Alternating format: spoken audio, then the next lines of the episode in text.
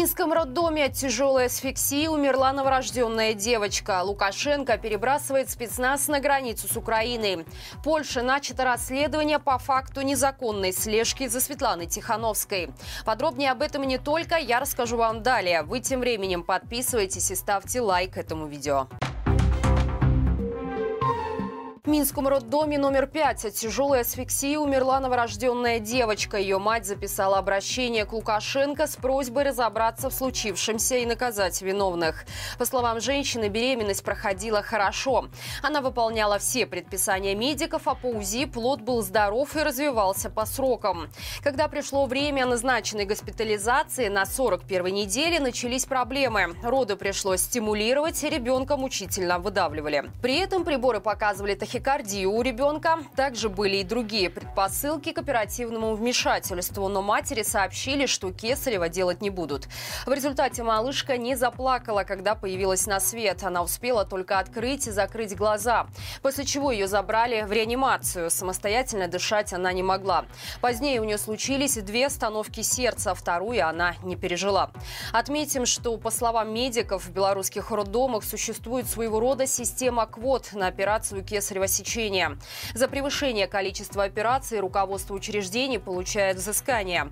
Поэтому такие случаи не единичны. Не так давно мы рассказывали о ситуации, когда ребенок сильно пострадал при естественных родах в Солигорском роддоме. Со случившимся разбиралась специальная медкомиссия. Аналогичная проверка сейчас проходит и в столичном роддоме. Беларуси повысили тарифы на электроэнергию для владельцев газовых и электрических плит. Также поднимется стоимость отопления. Увеличение оплаты за электричество составило более 3%. Например, семье, которая живет в квартире с газовой плитой и в месяц тратит 150 киловатт, нужно будет заплатить 32 рубля 34 копейки. Стоимость по сравнению с прошлым месяцем вырастет на рубль. Такое же увеличение в процентном соотношении произошло с тарифами по временным периодам периодом. Оплата отопления электричеством поднимется с 1 июня. В среднем стоимость 300 киловатт вырастет на 3 рубля. Отметим, что по расчетам «Радио Свобода» за три года после начала эксплуатации БелАЭС тарифы на электроэнергию подорожали на 21 и 23%. При этом Министерство энергетики неоднократно указывали на то, что население должно чувствовать выгоду от работы атомной станции, поскольку есть много различных тарифов, которые стимулируют электропотребление. Россия отсрочит погашение кредитов для Беларуси и снизит цены на газ. Об этом заявил белорусский посол в Москве Дмитрий Крутой по итогам переговоров Лукашенко и Путина в Санкт-Петербурге. По его словам, Министерство финансов двух стран выработают стратегию работы с долгом и процентами до 2026 года. Для того, чтобы госдолг не давил на бюджет Беларуси и чтобы те ресурсы, которые высвобождаются, можно было бы направлять на инвестиционные проекты. Что касается газа, то, по словам словам Крутого, его цена на данный момент в 4 раза ниже уровня цен для европейских стран, но выше российского рынка. Поэтому Лукашенко и Путин договорились, что после 2026 года стоимость топлива будет снижаться. В течение года после этого заработает и объединенный энергетический рынок. О том, на какие уступки придется пойти Беларуси за такую щедрость со стороны России, не сообщается.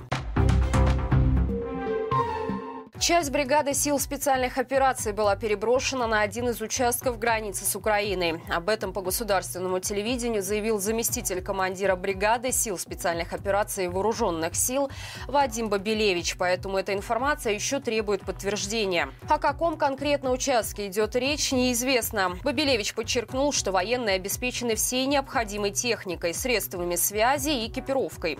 Также он сказал, что информацией с ними делятся местные жители, однако не подтвердить, не опровергнуть это заявление невозможно. Когда конкретно спецназ был переброшен на границу, военный чиновник не уточнял.